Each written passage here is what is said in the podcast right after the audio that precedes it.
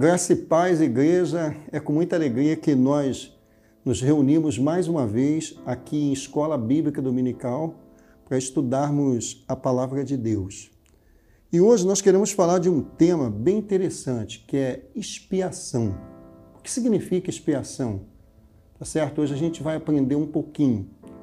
Eu queria convidar vocês nesse momento para abrirem as suas Bíblias aí nos seus lares, aonde você estiver, no livro de Mateus, no capítulo 20, Mateus 20, nós vamos ler o versículo 28. Mateus 20, versículo 28. Amém? Olha, diz assim a palavra de Deus: Tal como o filho do homem que não veio para ser servido, mas para servir e dar sua vida em resgate de muitos. Vamos falar com Deus. Olha, Deus, eu quero te agradecer. Eu quero te agradecer nesse dia, te agradecer pela vida que o Senhor tem nos dado. Quero te agradecer pela saúde, pela família e até mesmo pelas coisas que nós não entendemos, Senhor. Eu quero te pedir nesse momento a orientação do teu Espírito para a compreensão da tua palavra. Que hoje, Senhor, é vidas sejam edificadas, Senhor, e outras conheçam Cristo como Salvador. É a nossa oração. E nós fazemos essa oração em nome do Senhor Jesus. Amém. O que significa irmãos e amigos, expiação. Esse tema é um tema bem relevante, um tema muitas vezes até difícil da gente estudar ou ler sobre o assunto. Mas é bem verdade que expiação, o que significa? Qual o conceito dessa palavra? Eu estava dando uma pesquisada no dicionário e encontrei o seguinte: é o ato ou o efeito de expiar. Ou seja, continua na mesma coisa Cumprimento de pena. Opa, começou a clarear. Ou castigo. Alguém cumpriu uma pena, alguém pagou um alto preço por você. Então agora começou a ficar claro. Na Segunda Guerra Mundial, um pai estava viajando com um filho. E ele estava viajando com o filho e naquela região que ele estava passeando com o filho, cada lar que ele passava, ele via que tinha uma estrela. Essa estrela era colocada na janela de cada casa. E o filho pequeno de seis anos perguntou para o pai: Pai, por que, que cada casa dessa tem uma estrela?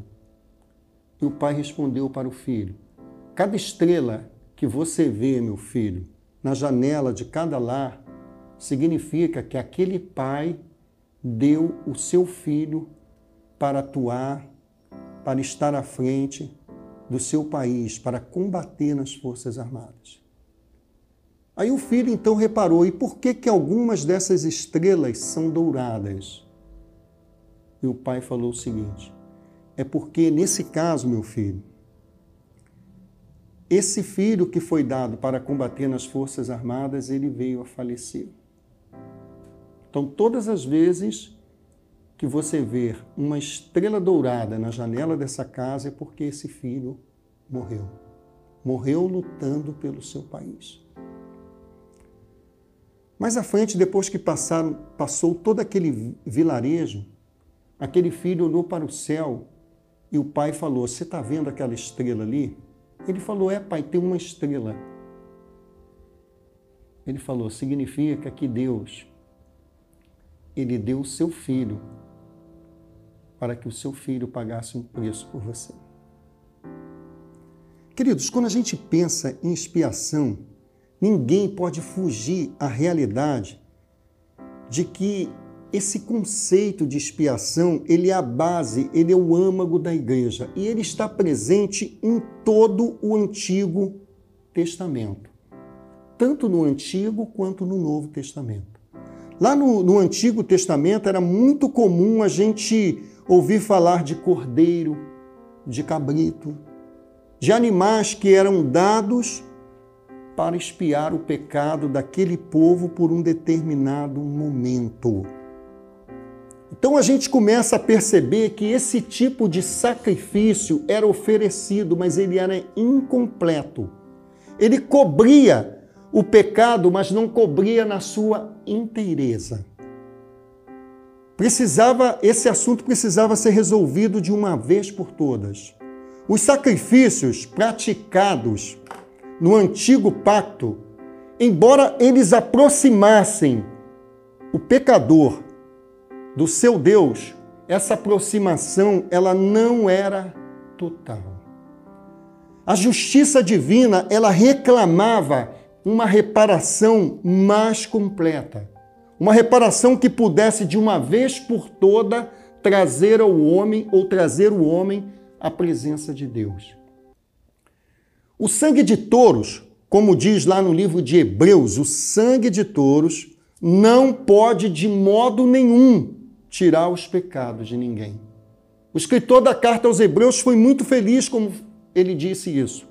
Uma vez que o sangue de touros, de bodes, as cinzas das novilhas, que eram esparzidas sobre os imundos, santificavam apenas as pessoas por um determinado momento. Somente o sangue de Cristo poderia purificar a consciência do homem por completo. Era necessário algo mais. Como eu disse para vocês, o sangue de bodes, ele não fazia todo o sacrifício. Ou ele não reparava o pecador por completo. Sabe por quê? Porque precisava de algo mais. Deus então ele começou a pensar nisso. Isso a gente percebe que todo o Antigo Testamento, a antiga aliança, esses sacrifícios Evidentemente, eles eram ineficazes, tá certo? Eram ineficientes e eram imperfeitos. Essa imperfeição reclamava a justiça e ela pedia algo mais. Como eu disse para vocês, esses sacrifícios, eles eram contínuos. Eles precisavam ser renovados sempre, porque o homem continua pecando sempre. Não adianta você falar, eu aceitei Jesus hoje e eu não peco mais. Não é verdade. Não é verdade. E os sacrifícios do Antigo Testamento tinham essa conotação. Eles eram repetitivos e havia necessidade de se repetirem porque o homem continuava pecando. E também, como eu já falei, eles eram ineficazes. Eles não resolviam o problema e a realidade humana eram ineficazes porque eram ineficientes, porque eles não poderiam de uma vez por toda reparar o homem, trazer o homem sua inteireza à presença de Deus. Quando eu penso na graça, quando eu penso naquilo que Deus fez por mim e por você, na verdade nós não merecíamos nada. Isso foi graça, é um ato de Deus por você. Os sacrifícios do Antigo Testamento purificavam apenas o exterior do homem, aquilo que estava visível, mas não purificava o homem por completo. Os mediadores, ou seja, os sacerdotes, também eram imperfeitos. Aqueles que nos representavam perante Deus também precisavam desses sacrifícios. E tais sacrifícios eles caducaram com o advento da nova aliança. Essa nova aliança marcada pelo Senhor Jesus. Qual o sentido então da expiação no Novo Testamento?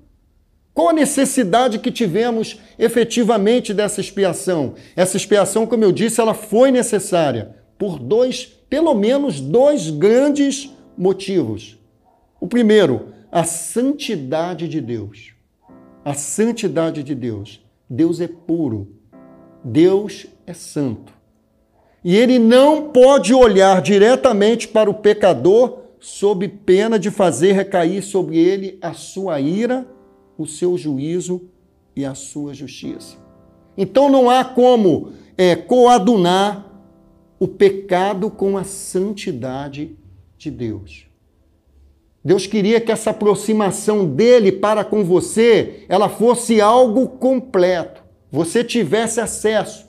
Tanto que é lindo quando a gente lê no Novo Testamento que quando Jesus morre, o, o, o véu do templo se rasga de alto a baixo.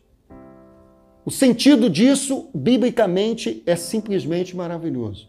Significa que nada pode separar mais você de Deus, a não ser o pecado. Mas se você confessa esse pecado para o Senhor Jesus, você tem livre acesso. A pecanome, é, pecaminosidade do homem, o pecado interrompeu esse relacionamento do homem com Deus, com sua santa é, justiça. E na sua santa justiça, o homem teria que ser condenado. Ele teria que ser condenado imediatamente por tudo aquilo que ele fez. O escritor da carta aos Hebreus, lá no capítulo 9, versículo 22, ele chega a dizer que sem derramamento de sangue não há remissão de pecados. Mas qual o significado da expiação pela morte de Cristo? O que que essa, essa morte de Cristo ela nos traz? A expiação pela morte de Cristo, ela tem um alcance infinitamente maior e mais profundo do que qualquer sacrifício feito no Antigo Testamento. O antigo pacto, como eu falei com vocês, consertava só o exterior do homem. O sangue daqueles animais cobria provisoriamente a sua culpa, o seu pecado. Mas o que, que significa isso? Esse sacrifício de Deus, ele na verdade é a propiciação pelo nosso pecado. Significa que Deus tornou você e eu propício, ou seja, favorável Deus nos tornou apto e dignos de experimentar a sua santidade. Esse, esse, essa expiação também ela traz para a gente o sentido de juntar, de reconciliar, conforme a gente lê em João no capítulo 1 João no capítulo 2, versículo 2. E ele, ele, Cristo, ele é a propiciação pelos nossos pecados. Que lindo! Que lindo! Pelos nossos pecados e não somente pelos nossos, mas pelos também de todo mundo. A expiação de Cristo, ela também é substitutiva. Significa que Jesus morreu no meu e no seu lugar. Como Paulo fala, ele se fez maldição por nós. Ele foi o substituto perfeito, perfeito, para todos os que buscam o perdão de Deus. Eu acho que, e penso que a vinda de Cristo aqui, ela mostrou para a gente algo maravilhoso. É possível experimentarmos a santidade de Deus. É possível. Ela também dá um sentido de redentora, essa expiação de Cristo. Jesus satisfez todas as condições exigidas pela justiça de Deus, a fim de nos redimir. Ele pagou o preço. A expiação de Cristo também, ela é reconciliadora. Reconciliar, é, a palavra reconciliar, ela significa reatar. Reatar uma amizade. Tá certo? é fazer com que as pessoas fiquem juntas outra vez. E o homem estava separado. É aí que a gente encontra o versículo chave da palavra de Deus, lá em João capítulo 3, versículo 16. Porque Deus amou o mundo de tal maneira. Ah, como eu gosto desse versículo, porque Deus amou o mundo de tal maneira. Eu já falei em uma das aulas que eu dei aqui na igreja, eu quando fazia o seminário, eu gostava desse versículo. Depois que eu fiz o seminário, eu me apaixonei por ele. Porque eu aprendi uma coisa bem interessante. É, eu acho que o português ele é um desafio para todos nós. E eu gosto muito da língua portuguesa, embora sou um eterno aprendiz, ou seja um eterno aprendiz. E na língua, no grego, tem um tempo de verbo que não existe na língua portuguesa, chamado auristo. Depois você pode até pesquisar. E eu procurei entender esse verbo amar.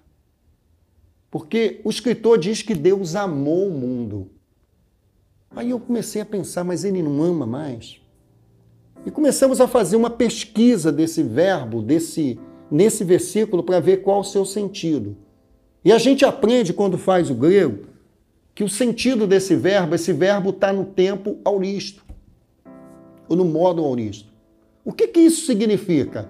Que quando uma palavra está nesse sentido do verbo auristo, ela não está preocupada em expressar o tempo em que aquela ação ocorreu. Então, João ali não está preocupado em expressar que o amor de Deus ali foi no, no tempo do verbo, no passado ou no presente ou futuro. A palavra, quando está ali no auristo, o objetivo do escritor foi falar o seguinte, e dar ênfase à intensidade da ação. Então, qual o objetivo de Deus ali quando colocou? Deus amou. Ele quis dar foco ao grande amor de Deus. Foi aí que João, não encontrando uma palavra que pudesse expressar isso na língua portuguesa, ele usa o tal. Olha, Deus amou o mundo de tal maneira. Queridos, essa expiação de Cristo é triunfante também. A morte de Cristo ela foi um triunfo contra o diabo, contra o pecado, e contra a própria morte. Jesus Cristo, ele foi o sacrifício supremo de Deus. Então, espiar significa pagar a minha e a sua culpa, pagar o preço. E o preço que foi pago é alto. E é por isso que eu quero aproveitar para dizer para você nessa manhã o que você talvez já tenha ouvido. Talvez você ache que você não vale nada pelas coisas que você tem cometido eu quero te assegurar que você tem valor, que você tem um enorme valor diante de Deus. Até porque, como a gente sempre diz, ninguém paga um alto preço por uma coisa que não vale nada. Você tem valor. Não deixa que ninguém tire de você essa verdade. Você tem valor. Ah, talvez, pastor, você não me conheça, não sabe das coisas erradas que eu já fiz, das falhas, dos pecados, do tamanho dos meus erros. Eu quero lembrar para você que não importa o tamanho do seu erro, o amor de Deus é muito maior. Eu quero chamar você para um simbolismo, para uma analogia. Se eu e você pegarmos duas pedras, uma pequena e uma grande, e a gente atirar no leito, no meio de um rio, o que acontece com a primeira pedra, a pequena? Ela vai para o fundo do rio. E o que, que acontece com a grande? Ela vai também para o fundo do rio. É possível até que a grande faça na água um mover das águas maior, um barulho, um rebuliço maior, mas ambas irão para o fundo. Imagine esse rio como sendo o amor de Deus. Alguém já falou com muita sabedoria que quando Deus perdoa os nossos pecados, ele coloca uma placa, uma placa escrita assim: é proibido pescar. Ninguém pode voltar mais ali. Queridos, pela graça de Deus nós fomos libertos libertos dos nossos pecados, por meio do sacrifício desse Jesus, nosso redentor, o eleito da nossa alma. Olha, você pode glorificar a Deus nesse momento? Você pode dizer a Deus muito obrigado por Jesus. Exalte a Deus. Pensa nisso. Olha, eu quero, na conclusão dessa nossa nosso bate-papo, nessa EBD, nessa manhã, eu quero falar para você que a redenção da humanidade, ela decorre principalmente, mas principalmente mesmo da graça e da misericórdia e do amor de Deus. A mente humana, o ser humano, ele é muito falível. ele jamais ele poderia obter ou aquilatar ou mensurar o valor da salvação em Cristo. Jesus, pelo seu próprio sangue, ele nos trouxe a presença de Deus. Eu contei para vocês uma ilustração no início da nossa reflexão nessa manhã da estrela. E para concluir, eu quero contar uma outra ilustração que em uma das minhas mensagens já tive a oportunidade de, de contar. Na segunda, durante a Segunda Guerra Mundial, eu vejo muitos jovens fazendo apologia a Hitler. Você que faz isso é porque você não conhece a história. Esse cara era sanguinário. Ser humano muito ruim. E o Hitler, quando ele começou a perder a Grande Guerra, ele começou a apelar para tudo que ele podia. E ele começou a recrutar todo mundo para a guerra, jovens, até adolescentes. E dentre os muitos jovens que foram recrutados naquela época, foi recrutado um único filho de um homem muito rico que tinha naquela cidade. Esse homem era um colecionador de quadros profundo conhecedor. Todo mundo sabe que, para quem entende, os quadros, dependendo de quem seja o pintor, vale uma fortuna. E aquele homem tinha uma fortuna e também uma fortuna muito grande em quadros. E seu filho então foi recrutado para a guerra, um único filho que ele tinha. Era um adolescente ali indo para jovens. E ali aquele, aquele jovem, jovem adolescente, junto com seus amigos, durante a guerra, eles foram entrincheirados pelo exército inimigo. E todos ficaram ali, naquela vala, sem saber o que fazer. Muitos tiros. Até que esse jovem teve uma ideia. Ele falou: se nós ficarmos aqui, todos vão morrer. Eu vou fazer o seguinte: eu vou correr na direção do lado de cá, e vou sair atirando. Eu vou desviar o foco. Eles atirarão em mim. E eu tentarei o máximo me proteger. E vocês fujam pelo outro lado. A ideia era suicida. Todos, mas não tem o que fazer, senão todos vamos morrer aqui. E esse jovem adolescente tomou essa decisão e fez isso. Saiu atirando contra o exército numa direção contrária. Enquanto fez isso, o exército inimigo atirou nele e ele veio a falecer. Mas os outros jovens se salvaram. Eles ficaram muito emocionados pela atitude do amigo. Depois que a guerra passou, alguns daqueles jovens que sobreviveram, eles procuraram um pintor, desse pintor de rua, já viu essas pessoas? Porque eles tinham um retrato do amigo, pequeno retratinho. E eles pediram àquele pintor de rua que pintassem a foto pintassem aquele jovem, fizesse uma moldura muito grande. E eles fizeram, o pintor fez uma moldura para eles.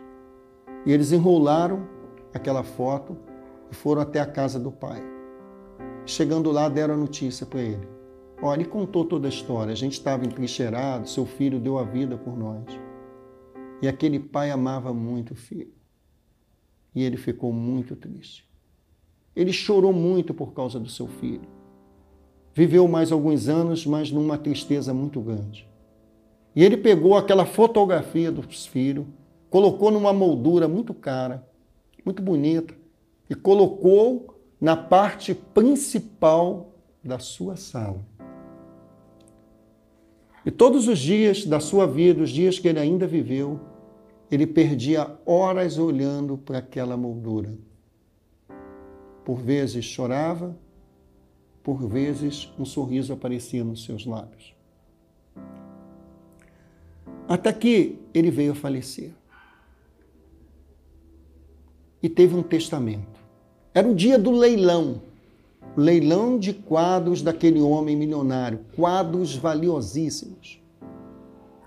Muita gente presente naquele leilão e o leilão então começou. O leiloeiro bateu o martelo e começou o leilão. E ele falou: Olha, antes de começar o leilão, eu vou precisar começar leiloando esse quadro aqui, que ele deu o nome de O Filho. A plateia, as pessoas que estavam presentes, falou: esse quadro aí não, ninguém está querendo isso não, começa pelo quadro mais importante.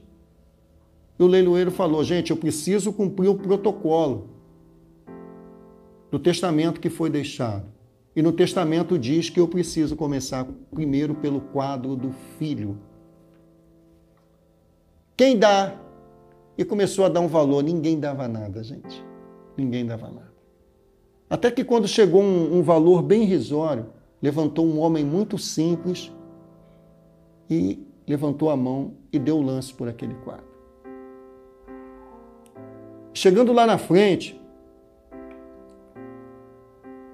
ele falou o seguinte: Olha, esse quadro aqui, o moço perguntou, por que, que o leiloeiro perguntou, por que, que você comprou esse quadro? Ele falou: eu sou, eu sou pobre e não tenho dinheiro para comprar, se o valor fosse mais alto. Mas esse quadro aqui era o que o meu patrão mais gostava. Porque esse quadro foi para homenagear o seu filho. E era da casa dele era o que para ele tinha mais valor. Aí as pessoas ficaram sem entender muita coisa, mas esperando pelo resto do leilão até que o leiloeiro bateu o martelo, falou o seguinte: o leilão está encerrado. Aí o pessoal, sem entender nada, falou: mas como assim? Ele falou: aqui no testamento deixado pelo senhor Fulano, está escrito que aquele que comprar o quadro do filho leva todos os outros quadros. Quem levar o filho leva tudo. E é isso que eu quero convidar você a refletir nessa manhã. Eu quero convidar você a trazer o filho para o seu coração. Quero convidar você hoje a fazer essa decisão aí ao lado de Cristo. Colocar Cristo como prioridade na sua vida. Quem recebeu o filho leva tudo. Todas as coisas que você tem procurado elas estão em Cristo. Cristo é a resposta para todas as suas perguntas. Cristo é aquele que vai suprir todas as suas necessidades. Cristo é a expiação exata. É aquele que fez a reconciliação completa. O que pode fazer reconciliação completa só depende de você. Se você trouxer o filho para a sua vida, o seu coração, você vai ver que nunca mais você vai sentir esse vazio ou qualquer outro vazio, porque Cristo ele pode suprir todas as suas necessidades. Vamos falar com Deus. Deus, eu, eu te agradeço por esse momento de escola bíblica dominical. Te agradeço pela tua palavra. Eu te agradeço por Cristo o eleito da nossa alma, aquele a quem nós amamos, aquele, ó Deus, é, em que nós não temos palavras para expressar o nosso amor. Muito obrigado, Senhor Jesus, por tudo que o Senhor fez por mim. Eu te agradeço. Eu te digo muito obrigado. Eu quero dizer que o que sentimos por você, o amor que nós sentimos pelo Senhor, Ó Deus, a gente não consegue palavra para explicar. Obrigado, Senhor Deus, por Cristo. Amém. Queridos, fiquem com Deus.